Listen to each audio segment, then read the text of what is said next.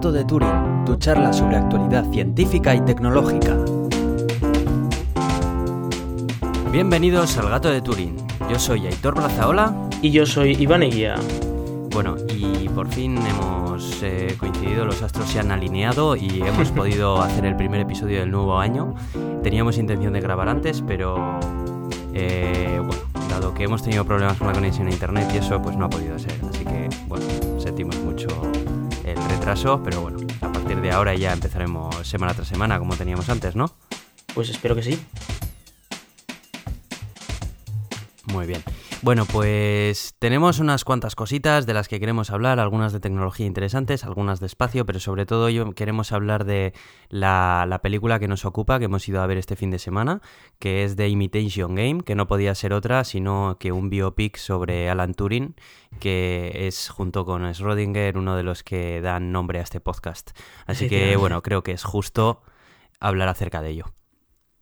Eso es. Muy bien, pues si quieres entramos ya a hablar acerca de las cositas de tecnología.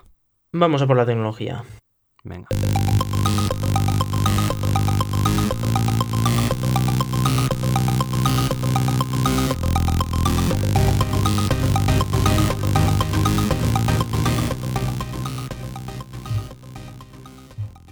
Eh, en primer lugar, una de estas pilladas que se suelen hacer, como una que se hizo hace un tiempo.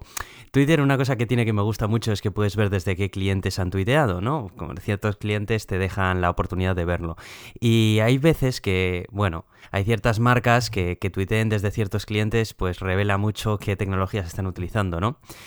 Eh, ya ocurrió una vez que un famoso que estaba em, promocionando una marca en concreto, no recuerdo si era Samsung, sí, creo que era Samsung y no, recuerdo exactamente qué famoso, em, decía que cómo me gusta mi nuevo Samsung Galaxy S, pues no me acuerdo, el que estuviese en ese mismo momento en el cartelero, ¿no? Y lo más gracioso era que el, cliente desde, el que, desde el que estaba tuiteando era Twitter for iPhone. Vamos, que estaba, estaba mintiendo fragra, ah. flagrantemente. efectivamente, que no me sale. Eh, bueno, y ahora ha ocurrido lo mismo, pero ni más ni menos que con la pobre y maledicida BlackBerry. Si ya no estaba lo suficientemente muerta, ¿no? sí. El 13, el 13 de, enero, pues ha tuiteado, eh, sigue la conversación en Twitter desde su cuenta oficial y estaba tuiteado desde Twitter for iPhone. Y salía una fotografía del cliente de Twitter corriendo dentro de una BlackBerry, ¿no? Esto, pues bueno, me llamó la atención y me pareció poco menos que curioso. Sí, realmente estas patadas tienen que tener mucho cuidado con meterlas porque, claro, si tú estás vendiendo una BlackBerry pero tú te das desde iPhone, no es que la estés vendiendo muy bien. No, la verdad es que, no sé, habla con tu community manager porque lo está haciendo mal. Y bueno, pues simplemente se ha quedado en eso, en, pues en una anécdota bastante curiosa y graciosa.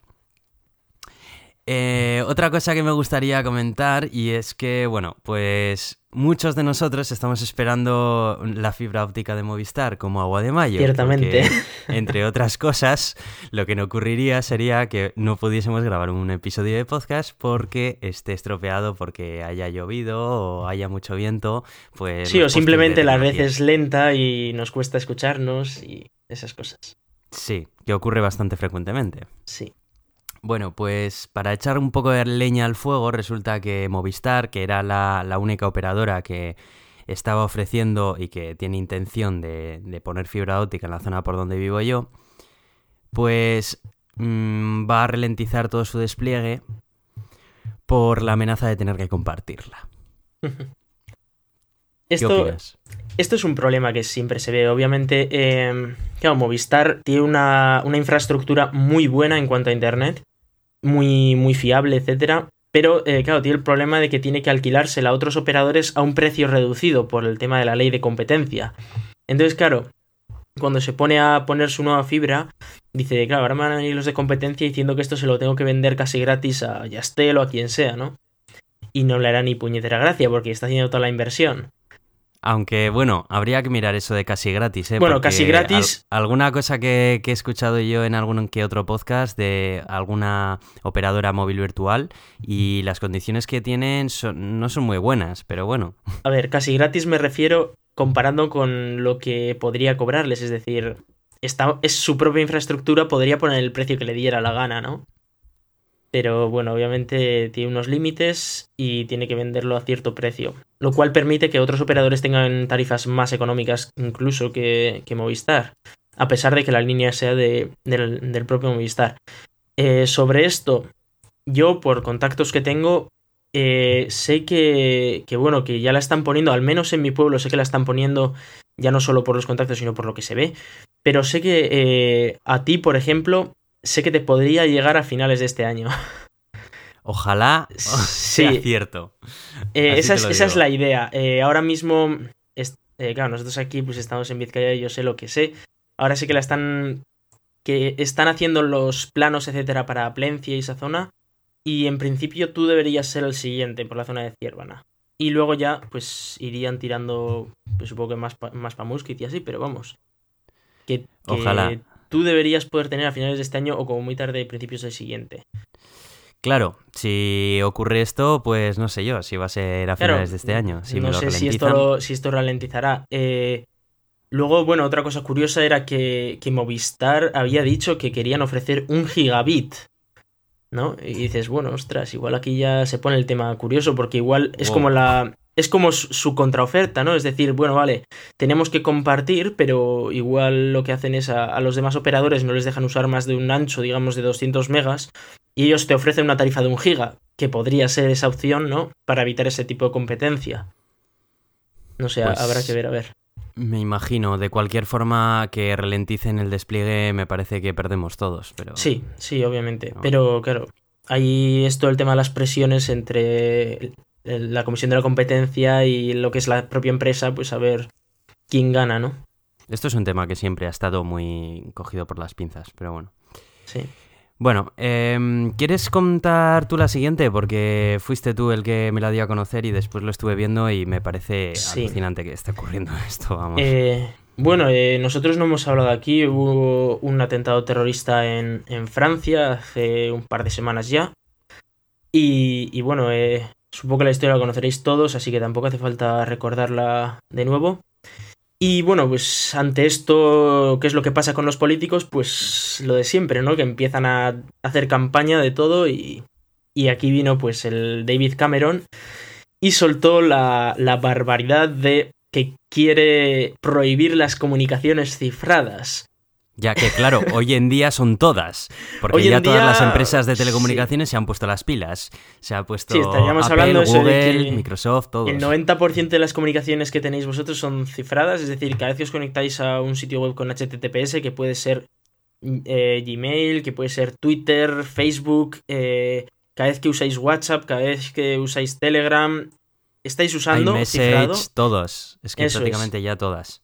Así que todo eso sería ilegal básicamente. No deja claro si lo que quieres solo prohibir eh, cifrado end-to-end, es decir, cifrado de dispositivo a dispositivo, como podría ser WhatsApp, que, tiene el tema este de que si yo mando un mensaje a Aitor, por ejemplo, eh, solo lo puede leer Aitor y yo. Y si alguien, por ejemplo, lo le interceptara entre medias, leería un montón de letras incomprensibles, ¿no? Y lo que es más, si alguien tuviera acceso al servidor de WhatsApp o de Telegram, eh, no sería capaz de leer el mensaje tampoco porque estaría cifrado. Y esta ha sido la excusa que ha puesto Cameron, ¿no? Diciendo, ¿cómo es posible que, en el 2015 eh, una, una, persona pueda mandar un mensaje a otra y que el gobierno no sea capaz de leerla, ¿no?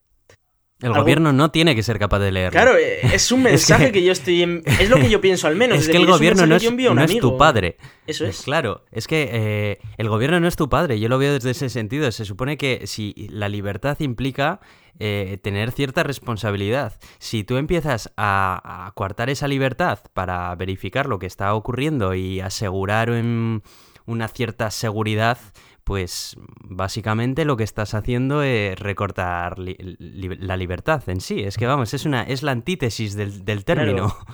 Eh, yo, yo opino, obviamente la seguridad es muy importante y en un caso como, como un acto terrorista o, este tipo de, situaciones, obviamente es muy importante cogerlos a tiempo.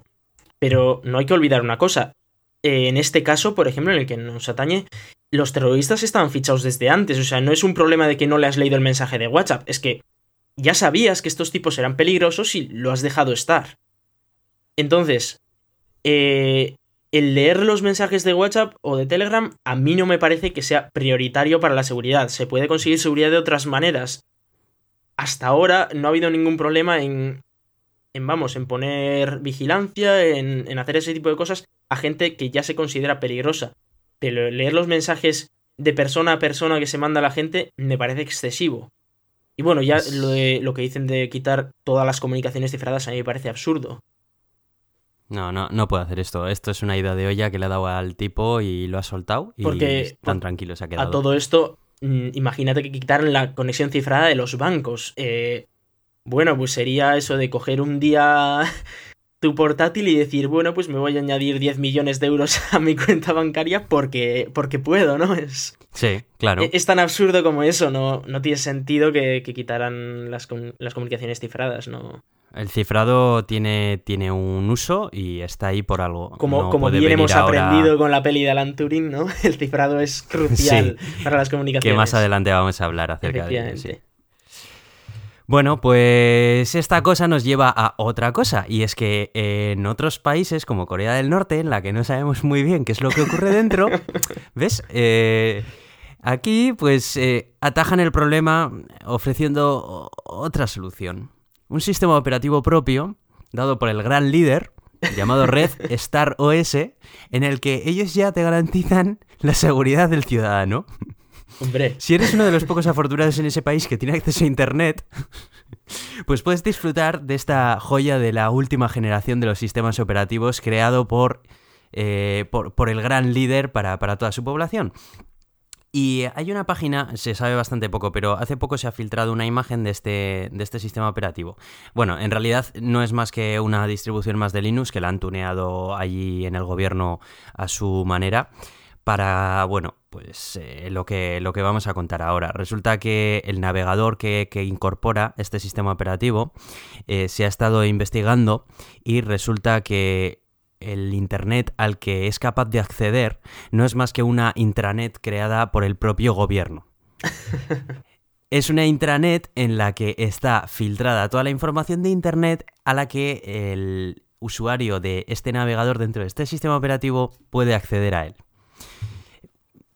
Esto me parece como de ciencia ficción, vamos, que está eh, ocurriendo en el año. Bueno, a ver, yo he de decir que la información que llega de Corea del Norte es muy floja y muchas veces está adulterada. O sea, cosas como lo de el gran líder.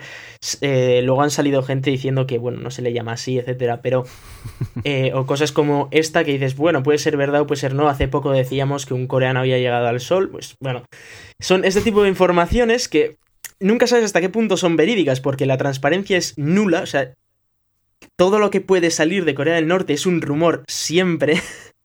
Con lo cual, no sabes hasta qué punto esto es cierto. Que podría pero esto no es un rumor, ¿eh? Esto no es un rumor, esto es una imagen de, Sí, han sacado una captura, pero bueno, a ver hasta qué punto... No, no, me refiero a una ISO, una ISO y, han estado probándolo y, viendo a ver qué es lo que ocurre. Tú te lo puedes descargar e instalar si quieres, ¿eh? Está disponible ya en Internet. Y el navegador solamente acepta certificados de seguridad expedidos por Corea del Norte. Pues, a ver, sí, obviamente... ¿Sabías eso? No, no, pero claro, la cosa es, es, es un gobierno como lo que es, entonces es comprensible que hagan cosas de este pelo, ¿no? Ya, pero este es el siguiente nivel, porque en China por lo menos lo hacen a nivel de DNS y todo esto. Pero es que esto ya es el siguiente China nivel. Tampoco está tan capado. China es muchísimo más abierto que Corea del Norte. Corea del Norte es aquello un búnker, o sea, Sí, sí, eso es verdad, eso es verdad, pero ya te digo, ¿eh? esto está mirado directamente del, navegador, ejecutándolo y haciéndole análisis y de todo. O sea, es, es una pasada, yo aluciné. Y de tecnología no voy a hablar mucho más, la verdad, porque tenemos luego un tema interesante después del que hablar más largo y tendido, así que vámonos con espacio. Nos vamos con espacio. Hemos cambiado el nombre, ahora ya lo llamamos espacio, ¿has visto? lo he visto, lo he visto. ¿Por qué será? Y de, y de más ciencias he visto que has puesto. Sí, sí, espacio y de más ciencias, eso es. Vale, eh, vale, pues venga, vamos para allí. Vamos con ello.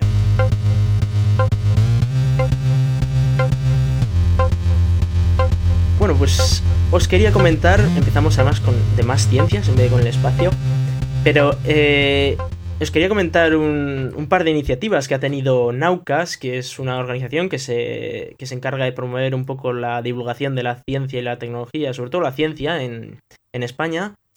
Y han tenido una curiosa iniciativa a cuenta de, de un estudio que se hizo en su día sobre el índice Kardashian. ¿Sabes lo que es eso? No, cuéntame, porque yo estuve viendo todo este rollo del hashtag en, Twitter y estaba alucinando, pero como tampoco tenía mucho tiempo porque andaba con los exámenes. típicos divulgadores de, primer nivel diciendo eh, lunes tetas y lunes pollas y es, ¿qué, es, ¿qué está pasando, no? bueno, eh, esto se basa en. Sí, sí, sí, digo, aquí me he perdido algo. se basa en un artículo que era el índice Kardashian. Eh, ¿Sabéis quién es Kim Kardashian? Sí, por supuesto. Debe ser una, una celebrity de estas estadounidense que, que por lo visto pues es, eh, es famosa, pues no sé exactamente por qué, porque estuve buscando información sobre la tipa y... Porque tiene un culo enorme. sí, aparte de eso, la tratan de actriz, modelo, etcétera, pero no está muy claro realmente qué es lo que hace bien. vivir la vida. Un buen cuerpo. Vivir Entonces, la vida. Y tampoco, por eh, cierto, tampoco tiene un buen cuerpo, ¿eh? O sea, bueno, buen cuerpo. como no sé, lo que sea. El caso es que en su día, eh, el día de. El día en el que Rosetta lanzó Philae y aterrizó Philae, ¿no? En, en lo que es el cometa y pasó todo esto. Entonces, eso que ya contamos en un episodio anterior. Eh, eso no fue noticia. ¿Y por qué no fue noticia eso? Pues porque la tal Kim Kardashian salió enseñando el culo en una revista. Entonces, pues claro, dices, ¿a, dónde va la atención de, la sociedad? ¿no? Pues iba a eso, al culo de, la tipa esta, de la, chavala esta. Entonces, em, ha dicho Naucas, bueno, pues haciendo ese mismo estudio, decimos, pues, si queremos atraer nosotros esa atención, tenemos que hacer algo que, llame la atención del lector, ¿no? Y se les ocurrió hacer eh, el hashtag lunestetas. Y la idea era, ese lunes, eh, sacar un artículo divulgativo sobre, sobre tetas o pechos o algo relacionado con el tema, ¿no? Y bueno, eh, fue todo un éxito, hubo un montón de artículos que sacaron sobre, sobre tetas. Y bueno, pues no sé hasta qué punto luego se verá si, si más gente se acercó a la ciencia gracias a eso. Yo digo, estos chalados que, están aquí con el rollo este, ¿qué, les habrá picado? ¿Sabes? Pero como venía de Naucas, yo ya de Naucas me espero cualquier cosa. Eso es. Y, bueno, y, dije, bueno, pues habrá que, que fomentar un poco esto. Pero ¿qué es lo que pasó? Que bueno, pues aquí llegaron todos estos por... toda esta gente luchando por la igualdad, que realmente no se hizo pensando en, esa idea, pero bueno, sí que es verdad que el lunes tetas está más orientado a, tetas de, mujeres que a pectorales masculinos, aunque también había algún artículo sobre, sobre pectorales masculinos, pero en general está más orientado hacia las mujeres.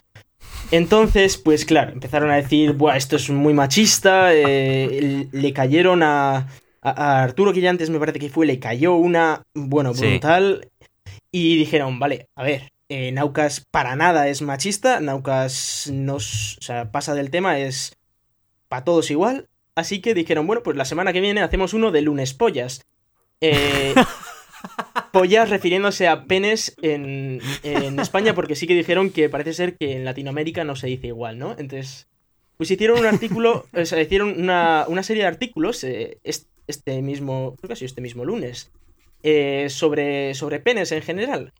Y pues contando pues diversas, diversa ciencia sobre, sobre pollas y penes. Lo cual, pues bueno, pues también si quieres aprender, oye, siempre, siempre viene bien. Y a ver también si efectivamente esto atrae más, más visión hacia la ciencia. No sé qué te parece esta iniciativa. A mí me parece desde luego llamativa y, y sí que, sí que creo que, bueno, que, oye, gente que esté siguiendo en Twitter a, estos, pues bueno, puedan decir, vamos a ver qué, están, con, qué están poniendo estos colgados y aprender alguna curiosidad que, que no, que no supieses antes, ¿no?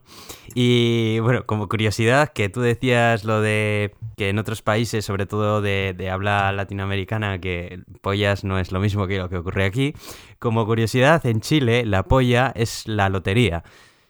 Y Claro, cuando es muy gracioso para nosotros los españoles cuando leemos la noticia de que mañana se corre la polla del presidente. es buena, es buena. Y, es que se dice así. en realidad, claro, pero es curioso cómo diferentes culturas utilizan, en fin, diferentes, diferentes palabras. eso es. O la misma palabra para diferentes conceptos en este caso. Sí, eso es. Así que bueno, mm, la verdad que me, llama la atención y bueno, qué coño, me gusta que ver estas cosas, pues hombre, le alegra la vida a uno, joder. Sí, bueno, y, le viene bien. y además eran artículos bastante interesantes, la verdad. Tanto eh, el de lunes, los de lunes pollas como los de lunes tetas eran artículos bastante interesantes. Que siempre se aprende algo. Sí. Vamos a seguir con la siguiente noticia. Eh, bueno, la, noticia de así, evacuado el segmento norteamericano de la Estación Espacial Internacional. Eh, esto, bueno, esto es algo que pasó. Explícame esto porque parece como muy alarmista, ¿no? Es que fue muy alarmista. Esto pasó hace, hace unos días. Eh, lo que pasó simplemente fue que estaban tranquilamente todos allí y de repente saltó una alarma de despresurización de uno de los de uno de los sistemas de refrigeración, ¿no?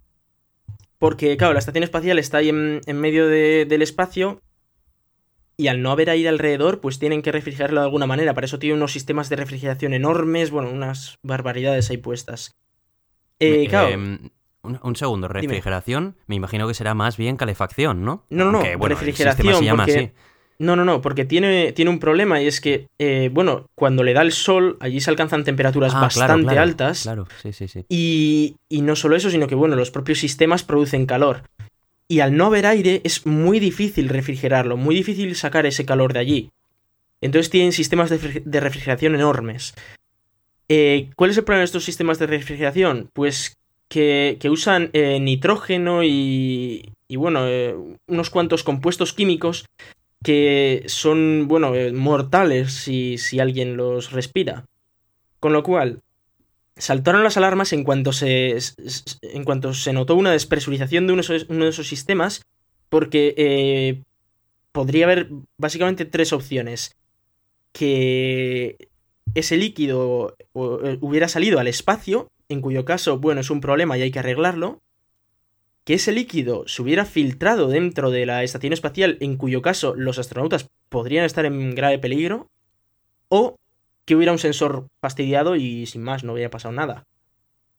Eh, entonces, claro, lo que hicieron fue evacuaron todo el, todo el segmento norteamericano. La estación espacial eh, está dividida en dos, en un trozo ruso y un trozo americano. Eh, lo cual, pues para muchas cosas es un problema, pero para este caso, pues les vino muy bien. Cerraron la compuerta a los rusos y ahí se metieron todos. Claro, porque ahí tendrían otro aparte, ¿no?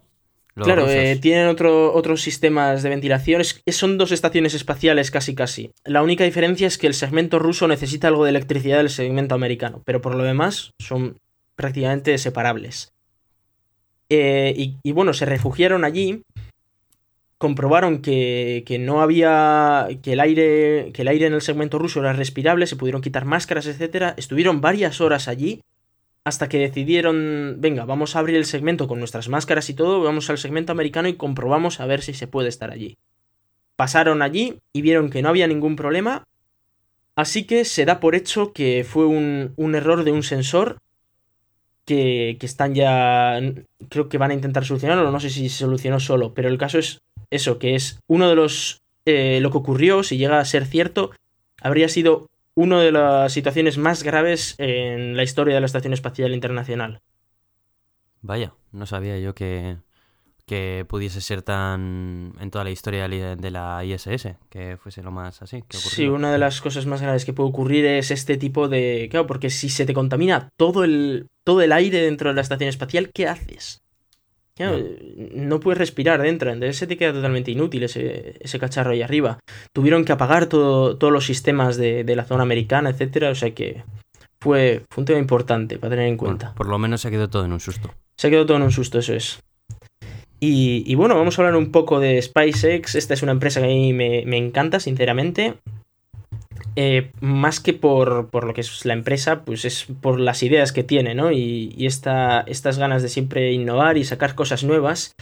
Eh, ahora mismo están trabajando en un sistema para recuperar su cohete, es decir, lanzan el cohete y luego ese mismo cohete aterriza en, en el lugar de lanzamiento, le meten combustible y pueden volver a lanzarlo. De hecho, lo que ellos venden es que lo pueden volver a lanzar en menos de 10 horas. Lo cual Vale, estamos hablando de que hoy en día se hace un lanzamiento cada, cada un, mes, en el caso de SpaceX, o, medio mes mínimo y, ese cohete se cae al mar y se pierde. Con lo cual, recuperar ese cohete y volverla a usar en cuestión de 10 horas es que, ostras, eh, es muchísimo ahorro y estaríamos hablando de bajar los precios una barbaridad. Estamos hablando que un lanzamiento de estos cuesta unos 70 millones porque construir el cohete cuesta eso, básicamente. Tiene que ser el futuro porque eh, todo el dineral que cuesta cada un cada lanzar un cohete es... Claro, imagínate, imagínate que quieres hacer un vuelo en avión y cada, y cada vez que vuelas el avión se, se, tira. Eh, es tremendo. claro, sería un gasto brutal.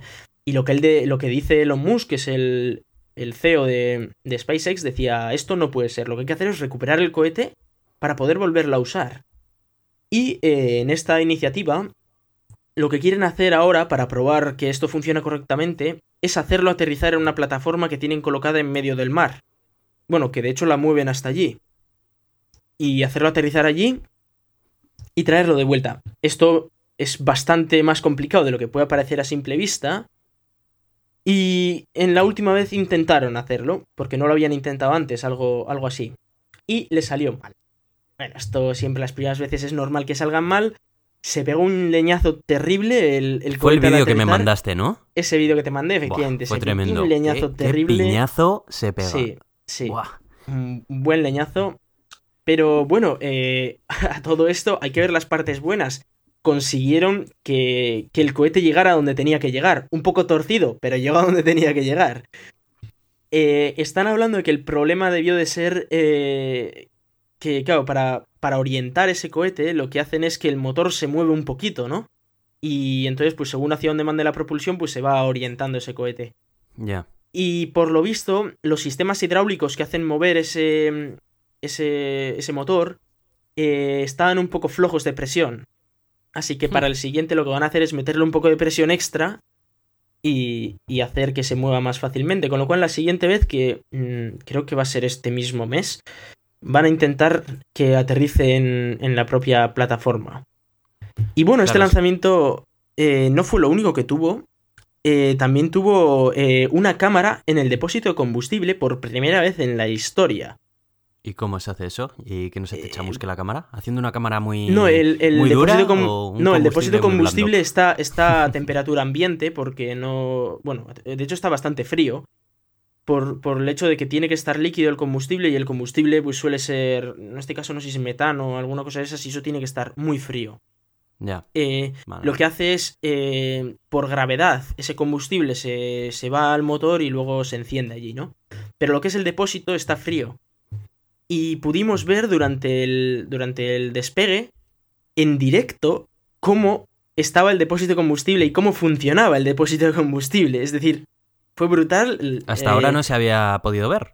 Claro, no, nunca se podía ver en ningún lanzamiento de nada. Nadie se le había ocurrido meter una cámara en el depósito de combustible. Y dices, ¿para qué? Si además el depósito se va a caer en medio del mar y se va a perder, ¿no? Ya, ya. Pero, pero, eh, pues se les ocurrió meter ahí una cámara me imagino que se vería como eso traga combustible como cosa mala, ¿no? Claro, eh, se ve como traga combustible y luego el momento en el que se quedan en gravidez, en el momento en el que ya, claro, eh, llega al espacio y ya deja de propulsarse, todas esas bolitas de combustible que, no se han gastado, unas pequeñitas bolitas, como flotan eh, dentro del depósito. Y bueno, era, era una pasada ver cómo se comportaba el líquido dentro del depósito. La verdad es que una pasada. Muy, muy bonito. Tienes que mandarme el vídeo, el pasar el ¿eh? vídeo. Sí, sí, sí. La verdad es que es una pasada muy bonito verlo. ¿eh? Qué guapo. pues con esto terminamos. Sí, sí. Em, Pero queda hablar vamos a hablar, claro, claro. Claro, claro. Con esto terminamos ah, la, sección de espacio, porque esta vez, esta vez sí tenemos una sección de a fondo. Desde hace muchísimo volvemos, tiempo. Volvemos con la sección de a fondo. además, la, la, ocasión lo merece, ¿no? Yo creo. Vale, pues vamos a hacer un pequeño corte y entramos. ¿Te parece? Eso es.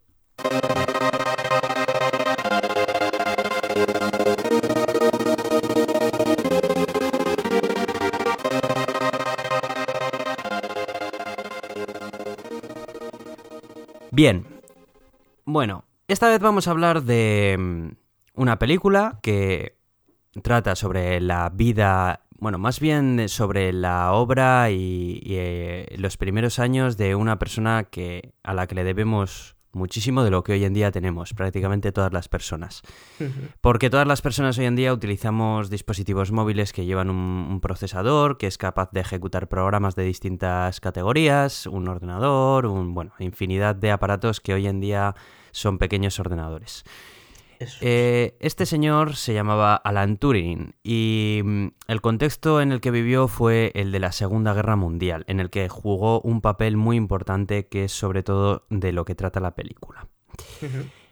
Bien, vamos a ponernos un poco en contexto. Estamos hablando de la película The Imitation Game, que eh, está dirigida por Morten Taidium. Yo no conocía personalmente, bueno, personalmente no conozco a ningún director de cine, por desgracia. Pero bueno, no conocía ninguna obra de este otro, de este director. Y el guion es de Graham Moore y la música de Alexandra Desplat. Así no te va a decir nada, pero si te digo que es la que hizo la banda sonora de Harry Potter y las Reliquias de la Muerte, aquí ya te empieza a sonar mejor. Sí, sí, eso es otra cosa. Muy bien. ¿Te acuerdas cuando escuchábamos la banda sonora que me dijiste tú, buena banda sonora? Sí, la verdad es que me gustó, sinceramente me gustó. Esta es una película que destaca por muchas cosas y la música es una de ellas. Ya vamos a ver que cuenta con ocho nominaciones a los Oscar y vamos a ver que, que la banda sonora también está entre ellas. Había varios protagonistas que eran bastante importantes sus actores. Entre ellos tenemos a Benedict Cumberbatch como el propio Alan Turing, que muchos lo conoceremos por su papel en Sherlock. Eso es. Que, vamos, eh, siempre ha sido un actor que, bueno, yo cuando, cuando he visto Sherlock me ha parecido alucinante toda la Sí, tiene, tiene una personalidad muy, muy interesante y los papeles que hace, la verdad es que los borda.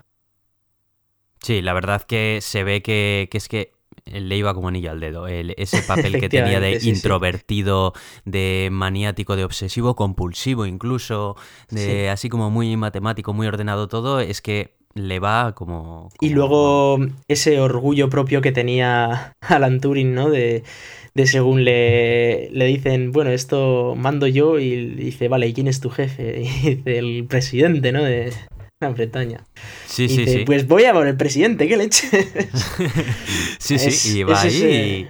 Y, es un personaje al que no le importa enemistarse con la gente que tiene en su día a día, con tal de, hacer lo que él tiene planeado y, cumplir con sus objetivos. Sí, él considera que tiene razón y cuando tiene razón, tiene razón y que le den al resto, ¿no? Sí, sí, sí, sí. Da igual ser lo gente que, que tenga que ser. Bien, pues eh, hemos tenido también a Keira Knightley como la mujer que tuvo durante la época en la que estaba descifrando la máquina Enigma. Muy buen papel también hace esta chica. Mm, no la conocía de muchas otras películas, pero me sorprendió gratamente también. Piratas del Caribe. ¡Anda! Vaya, hombre, por Dios. Fíjate. Sí, sí, es el protagonista de Piratas del Caribe. Y Charles Dance, que, hombre, este, si has visto Juego de Tronos, ya sabes que, cuenta con un papel bastante importante dentro de Juego de Tronos. Juego de Tronos. Bueno, esto luego lo edito, tranquilo, Iván. No ha ocurrido nada aquí. Aquí no ha pasado nada. Es bueno, que vi la pues primera temporada y no me gustó, así que. Aquí no ha pasado nada, ¿vale? Tú tranquilo, que yo esto luego lo edito, lo corto y ya está.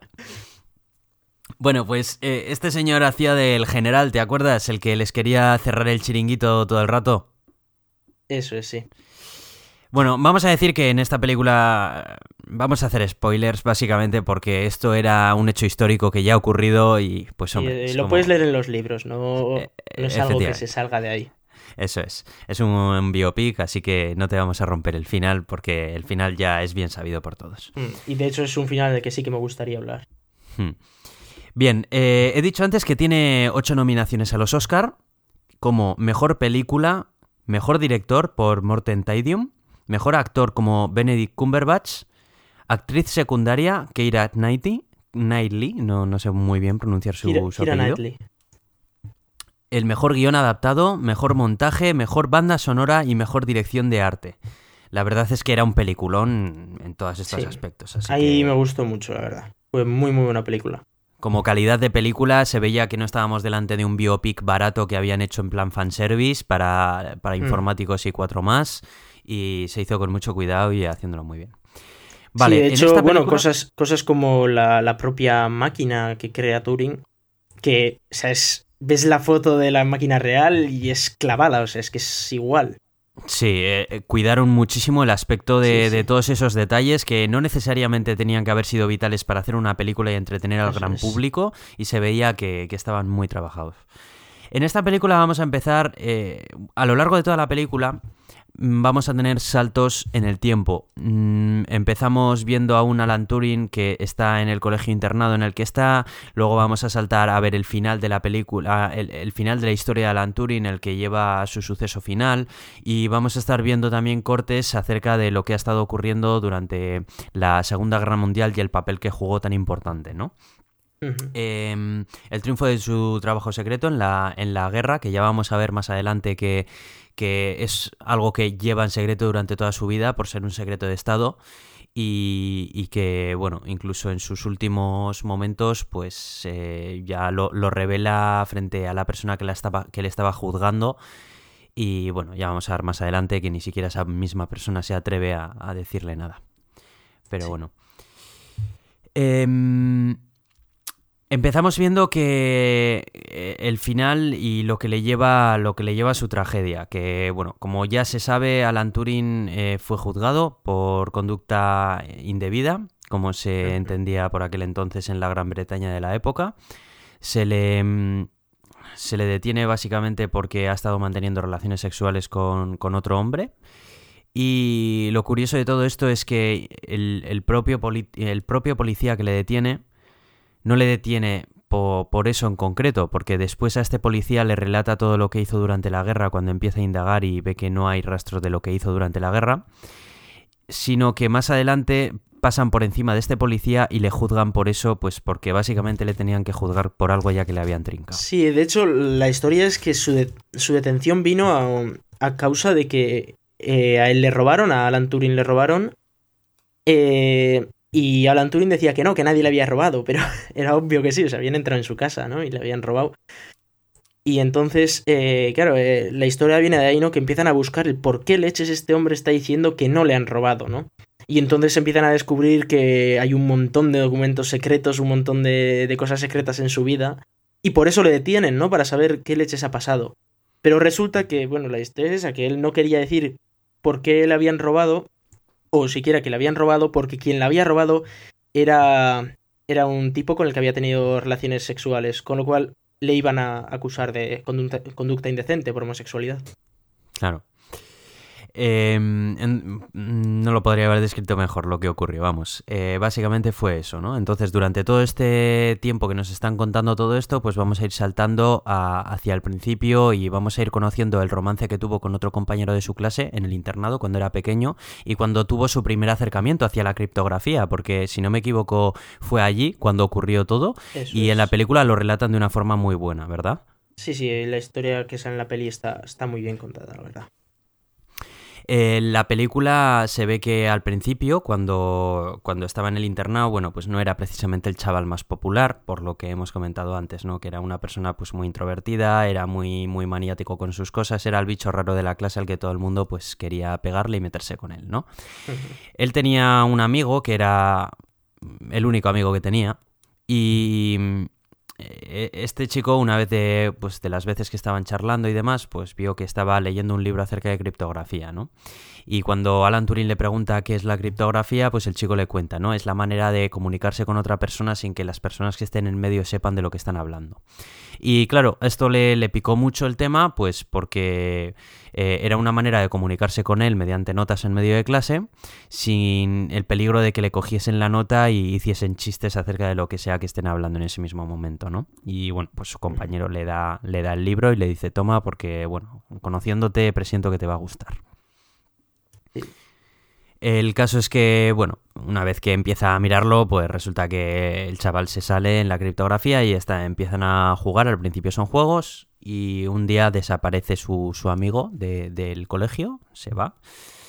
Él no sabe muy bien por qué, no se lo dice y resulta que más adelante se encuentra con la fatídica noticia de que mm, eh, había muerto, había, padecía tuberculosis y había muerto. Entonces, bueno, mm. él se obceca ya dentro de la criptografía y es cuando empieza a desarrollar pues todas sus habilidades en el tema.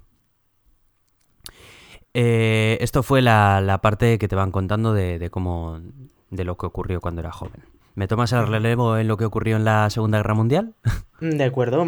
En la, en la Segunda Guerra Mundial, eh, Alan Turing se presentó ante, ante el gobierno, pues ante un programa secreto, ¿no? Eh, en una fábrica de radios y dijo que quería, que quería trabajo. y, bueno, aquí es donde viene nuestro, nuestro personaje, nuestro antagonista, ¿no? Y, y, le dice, vale, pues a ver qué. Claro, porque Turing tenía un currículum bastante bueno. Y, y bueno, pues Turing fue allí en plan chulo, sin, diciendo que bueno, que él no tenía ni idea de radios, que... Y que su único argumento, perdona que te interrumpa, que me hace mucha gracia, era que sabía hacer muy buenos crucigramas. Efectivamente, eh, claro, le dijo, ¿no? Porque obviamente Turing había presentado eh, aquel artículo sobre las máquinas de Turing, pero pero bueno, eh, cuando le dijeron, bueno, ¿por qué usted es, es bueno para, para, este puesto? Dice, pues hago muy buenos crucigramas. claro, la persona que le estaba entrevistando no veía el nexo de unión. El jefe estaba flipando, decía, este tío que viene aquí. Y, le, y básicamente le dijo, vete, vete a casa, ¿no? Que es cuando Turing le, menciona esa palabra, una enigma, ¿no? Sí. Es lo que quieren resolver. Ahí capta su atención por completo. Y, y bueno, a todo esto, ¿qué es Enigma? Enigma era una máquina que usaban los alemanes para cifrar sus comunicaciones. Eh, cada día cambiaban esa configuración de, Enigma de manera que cada día los mensajes se cifraban de una manera distinta al día anterior. Eh, esto lo hacían ellos por su cuenta, con lo cual no había manera de saber lo que estaban hablando. Pero por esos mensajes se enviaban coordenadas, se enviaba de todo. Eh, sí, tenían, eh, efectivamente, y todas volaban a través del aire como cualquier otra, cualquier otra onda de radio que podría captar cualquier radioaficionado. Es más, lo que me llamó la atención era el grupo tan grande que tenían de, chicas, de mujeres por aquel momento, los aliados, captando todas esas comunicaciones que eran auténticos galimatías que no entendían y se las transmitían al equipo de, de criptógrafos que estaban intentando desencriptar lo que se estaba diciendo ahí, descifrar lo que se estaba diciendo ahí. Eso es, eh, básicamente lo que recibían estas chicas, bueno, ellos ponían el, el este, la radio y recibían letras, pero letras sin ningún tipo de sentido, ¿no? Y pues eso, se enviaban a los criptógrafos y pues ellos ahí en teoría con sus matemáticas tenían que descifrarlo. Pero, ¿cuál era el problema de, de todo esto? Y claro, porque si tú tuvieras la configuración del enigma, pues, pues podrías descifrar lo que, lo que se decía ahí. El problema de esto es que el Enigma admitía 159 trillones de configuraciones, si no me equivoco mal. Sí. Eh, esto obviamente es imposible si cada día te la cambian. Eh, estuvieron haciendo cálculos y si, si una persona pudiera, pudiera probar mil configuraciones eh, por segundo, tardarían, creo que eran 8.000 años o una cosa así en, en sacar la configuración, pero solo tenían un día. De hecho, menos, porque empezaba a las 6 de la mañana los mensajes. Claro, la técnica era básicamente fuerza bruta, era ir probando, ir probando, ir probando todas las configuraciones hasta que, una de ellas saliese eh, el resultado que, tú estabas buscando. Eh, eso era inviable, o sea, era imposible, ¿no? Y, Turing sabía que eso era imposible para, los seres humanos. por, mucho que tuvieras a los mejores matemáticos del mundo, eso no iba a salir. O sea, no era imposible. Y, Turing que dijo, bueno, pues esta teoría que me saqué yo hace unos años de máquinas que eran capaces de leer cadenas y, escribir cadenas, etc., ¿por qué no la uso para crear una máquina de fuerza bruta, que es básicamente probar todas esas combinaciones posibles en mucho menos tiempo de lo que lo harían los humanos, ¿no? Y ahí se pone el tipo a construirlo pidiendo 100 mil dólares, no, 100 mil libras, eh, que en su época, bueno, os podéis imaginar el dineral que es aquello. Es muchísimo dinero que obviamente el jefe se lo niega, le dice que ni de palo. Que es cuando. Es cuando él dice, ¿no? Y bueno, ¿y quién es tu jefe, no? Y dice, pues este, el presidente Churchill, ¿no? Sí, sí. Y Le, manda, le manda una carta. y Churchill, no sé qué es lo que le escribiría en esa carta, pero Churchill le asigna como jefe del proyecto de todo el descifrado enigma. Eso es un momento grandioso de la película. Es un momento grandísimo porque coge el tipo y lo primero que hace es despedir a dos compañeros de la misma. tú y tú despedidos. a tomar por seco. Y, ese momento, ¿no? no puedo hacer eso. Oh, Churchill dice que sí. Así que sí podía hacerlo. Es momentazo, momentazo terrible. Y, bueno, ya empiezan a trabajar. Eh, obviamente le dan los fondos para, para, su máquina porque es el jefe. y empieza ya a construir con esas 100.000 libras una máquina que a saber que nadie la entiende porque ¿qué está haciendo este tipo con 100.000 libras? Que una máquina aquel entonces era pues una máquina para coser o una máquina para, para construir barrotes o para construir tanques, pero ¿qué está haciendo este con 100.000 libras, no? Empieza a construir su máquina de fuerza bruta y, y bueno, eh, a pesar de, del follón que, que, tuvo, ¿no? De que le querían echar del proyecto, etcétera, porque no, no daba resultados, Claro, y la, la, escasa confianza que había en que una máquina iba a poder resolver eso, porque eh, tenemos que verlo con las gafas de la época, y es que en ese momento no, no existían ordenadores. Nosotros hoy en día, con cualquier ordenador que tenemos de escritorio, podríamos eh, utilizar cualquiera de los muchos lenguajes de programación que existen hoy en día para hacer un, un, un programa que eh, probase todas las combinaciones de letras y números hasta que encontrásemos la correcta. Y hoy en día uh -huh. sería algo banal prácticamente, pero en la época no existía existían estos ordenadores. El concepto de una máquina que pudiese servir para diferentes cosas en función de lo que vamos necesitando, una máquina programable, no existía. Uh -huh. Y fue lo que hizo este hombre. Este hombre la creó, eh, no solo tenía el concepto teórico, sino que la creó físicamente. Fue capaz de crear una máquina que cada día le podían cambiar la configuración de manera que fuera capaz de descifrar nuevos mensajes. Eh, ¿Cuál fue el problema de esto? Que aquello no era lo suficientemente rápido como para descifrar Enigma. Eh, a día de hoy, cualquier procesador vuestro, incluso el de vuestro móvil, eh, sería capaz de... Bueno, no sé hasta qué punto, porque 159 trillones de combinaciones son muchas combinaciones, pero sería capaz de descifrarlo bastante más fácilmente que aquella máquina, por mucho que se hubiera construido solo para eso. Eh, era muy rudimentaria, claro. Era muy rudimentaria, era bastante mecánica, eh, no usaba, bueno, en, aqu en aquella época eh, los sistemas que usaba básicamente eran unos cables conectados que los conectaba él manualmente, o sea que aquello era, pues eso, eh, la manera de programarlo, pues conecto este cable aquí en vez de este cable allá, ¿no? Y era muy rudimentario todo. Eh, pero, ¿qué es lo que se dieron cuenta? Es que todos los días eh, eh, enig por Enigma mandaban la previsión del tiempo, ¿no? Y, y un Hilder al final de. Al final de la frase.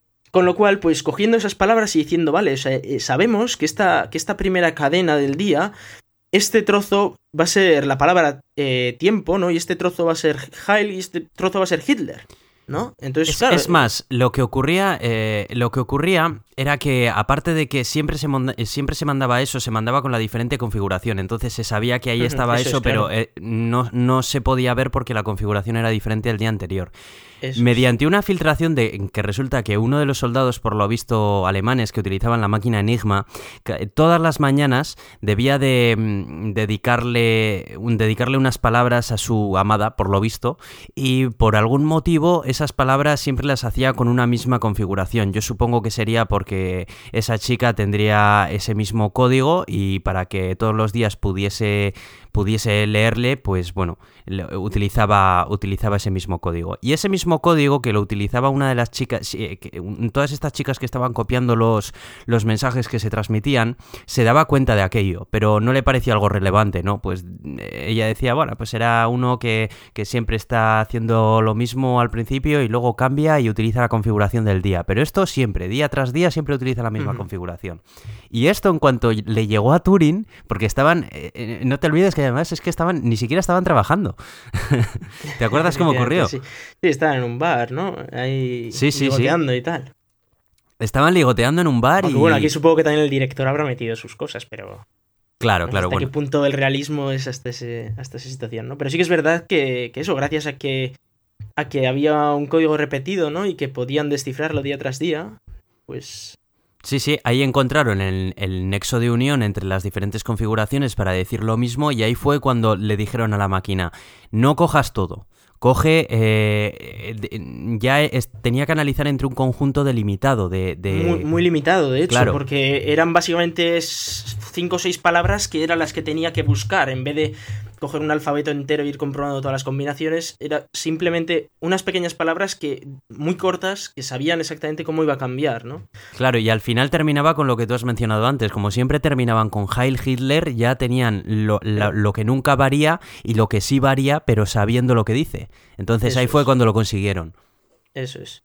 Y ahí, claro, la, máquina era capaz de resolverlo en, muy poco tiempo eh, y descifraba la máquina Enigma. Con lo cual, pues ellos tenían el, eh, el resultado de esa configuración y podían descifrar todos los mensajes de, que se mandaban por Enigma.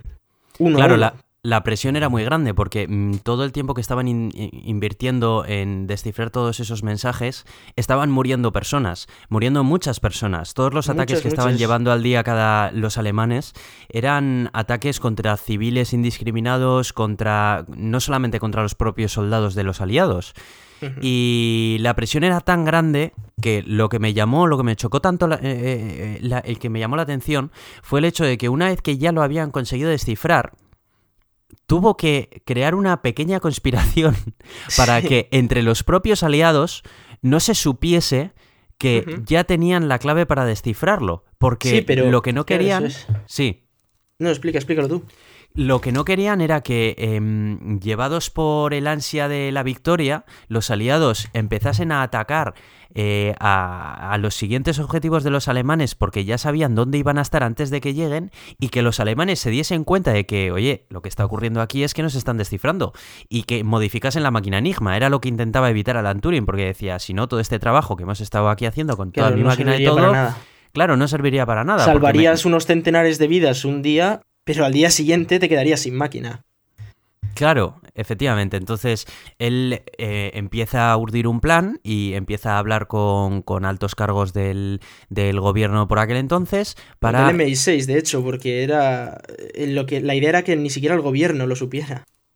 Claro, él estaba trabajando para el MI6 y empezó a hablar con sus superiores para decirles que, bueno, que ya lo habían conseguido, pero que no lo podían decir. Él sentía la, el deber de mm, dejar morir, seguir muriendo gente, pero para que consigan poco a poco ir logrando mm, determinadas victorias que estratégicamente les llevase a los aliados a la victoria final. Sí, eh, algo, un momento bastante duro es cuando eh, solo los, los propios eh, criptógrafos saben que han descubierto la máquina Enigma, ¿no? Han, han, descifrado la máquina Enigma y entonces se empiezan a colocar en un mapa donde están colocados pues todos los portaaviones, etcétera, de, y barcos y soldados, etcétera, del ejército alemán. Y se dan cuenta de que van a atacar a un, a un barco, a un barco de civiles, ¿no? Y resulta que uno de los propios criptógrafos tiene a su hermano en ese barco. Y lo van a atacar en, minutos, en menos de una hora, ¿no? Y decían, vale, pues llamamos y que de repente venga una patrulla aérea, se cargue a los barcos que vienen a atacar y ya está, y se acabó. Y mi hermano sobrevive y otras más de 100 personas sobreviven. Y, y Turing dice que no, que hay que dejarlos morir. Claro. Por, por esa idea de que, claro, eh, el ejército alemán va a atacar un barco y de repente, de la nada, aparecen un montón de, de aviones que justo casualmente llegan allí y se los cargan. Ostras, alguien sabía que esos barcos estaban ahí. Era lo que intentaba evitar. Era, eh, eh, lo que él quería evitar era eso, porque decía, vale, vamos a perder aquí unas cuantas vidas, pero eh, a la larga podremos elegir cuáles son los que tienen que vivir y cuáles son los que tienen que morir, ¿no? Se sentían un poco dioses, pero también era esa sensación de, Tener manchadas las manos de sangre, claro. Claro, eh, cada día tenían que decidir quiénes vivían y quiénes morían, solo por, por esa idea de que no les descubrieran que ya habían descifrado la máquina Enigma. Entonces todos los días calculando estadísticas y probabilidades de, de ser descubiertos y de, de, cómo ganar la guerra, etc. Querían conseguir que fueran lo más efectivos posibles sus propios soldados y, y planes, pero sin arriesgarse a que les descubrieran. Correcto, así que bueno, lo que tuviesen, lo que tuvieron allí fue una presión muy grande y bueno, se sabe que con, todo lo que consiguieron, consiguieron acortar la, Segunda Guerra Mundial en dos años.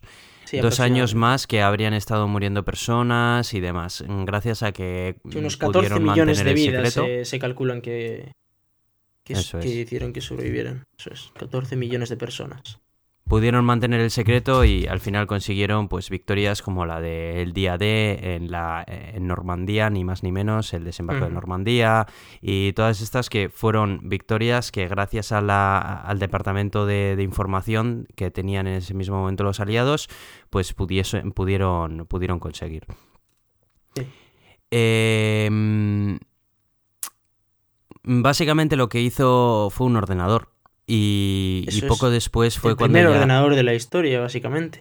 Eso es, y fue cuando ya poco después pues empezó a, extender ya mm, su, su, teoría, empezaron a crear nuevas máquinas que aprovechaban eh, el concepto de, de ser programables, porque en este caso el programa era la diferente configuración que tenía la máquina Enigma y como cada día cambiaba, cambiaba el programa y, seguía valiendo la misma máquina.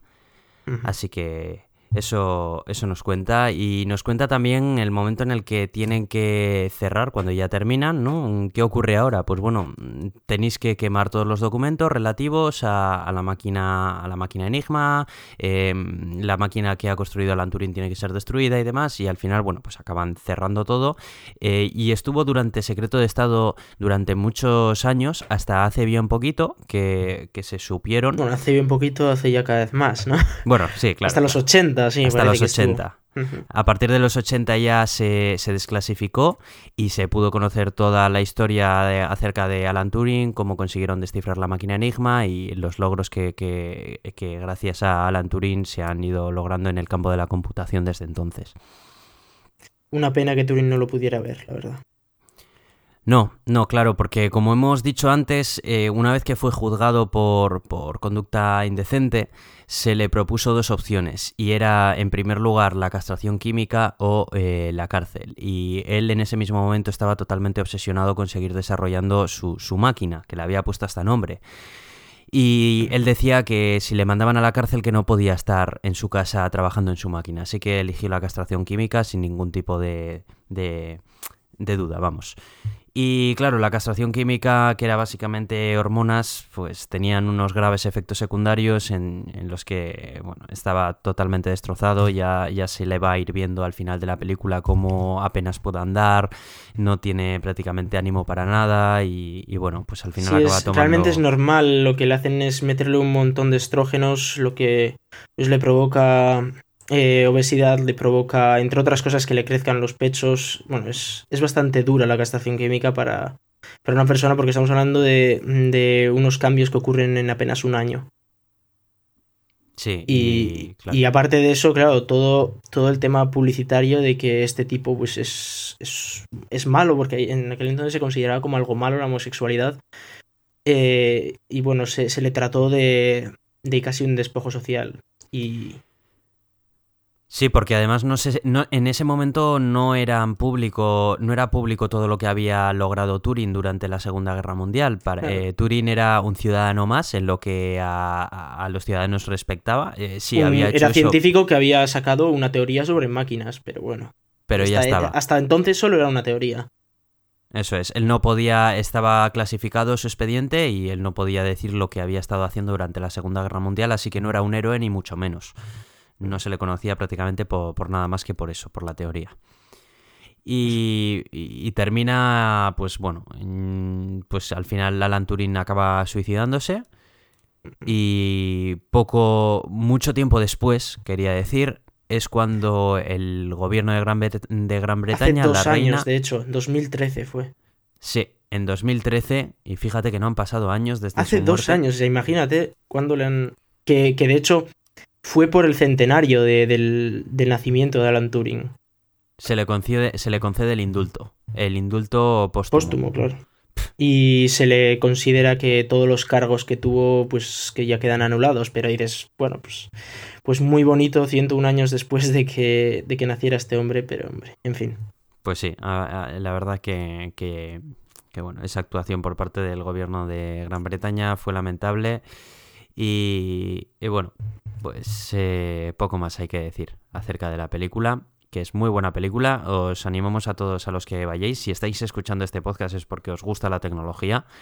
Y, yo creo que a este hombre le debemos todos muchísimo. Entre otras cosas, nuestro nombre, el nombre del podcast. Correcto, por eso se llama El gato de Turing. Así que no sé si quieres añadir algo más que me deje en el tintero o podemos ir dando por cerrado este. Yo creo que hemos contado lo, más importante sobre, sobre la película, sobre Turing y, lo que supuso también para nosotros lo que supone. Es decir, nosotros, eh, en el caso de los dos, somos eh, estudiantes de ingeniería informática, todos los días programamos ordenadores, programamos eh, máquinas de Turing, porque los ordenadores no son más que máquinas de Turing avanzadas. Y, y sin Turing no podríamos hacer lo que hacemos todos los días. No, no podríamos estar estudiando lo que estudiamos, trabajando con lo que trabajamos, creando cosas alucinantes. Vosotros no podríais tener ese WhatsApp que tanto usáis, eh, el Facebook, Twitter. Nada de eso existiría si no fuera por Turing. Eso es, y para que nos llevemos un poco más la imagen de, la importancia que tiene este señor, es que a día de hoy todavía en la, carrera de Ingeniería Informática hay una asignatura entera, absolutamente entera, dedicada a entender, comprender y utilizar las máquinas de Turing como él las diseñó en su momento, porque el principio que utilizan es el principio que, por muy moderno que sea el ordenador, es el mismo principio que utiliza. Así que... Mm, Cambia la tecnología, pero lo que es el funcionamiento es es el mismo, se basa en lo mismo. Eso es. Así que bien, vamos a cerrar ya y esperemos que os haya gustado este episodio del nuevo año que hemos tenido, que hemos empezado fuerte con el gato de Turing y precisamente hemos empezado hablando de Alan Turing, así que Esperemos que os haya gustado y esperamos vuestro feedback en Twitter en arroba el gato de Turing, en iTunes dejándonos vuestro comentario por favor y puntuándonos, que eso nos viene bien para salir en la portada, en iVoox exactamente para lo mismo. Y nuestros twitters personales, que agradecemos también que nos escribáis directamente a nosotros. El mío es arroba cronosnhz con cada kilo. Y el mío es Razican a secas, sin más. A secas, sí, bueno. Muy bien, pues hasta la siguiente. Hasta la siguiente.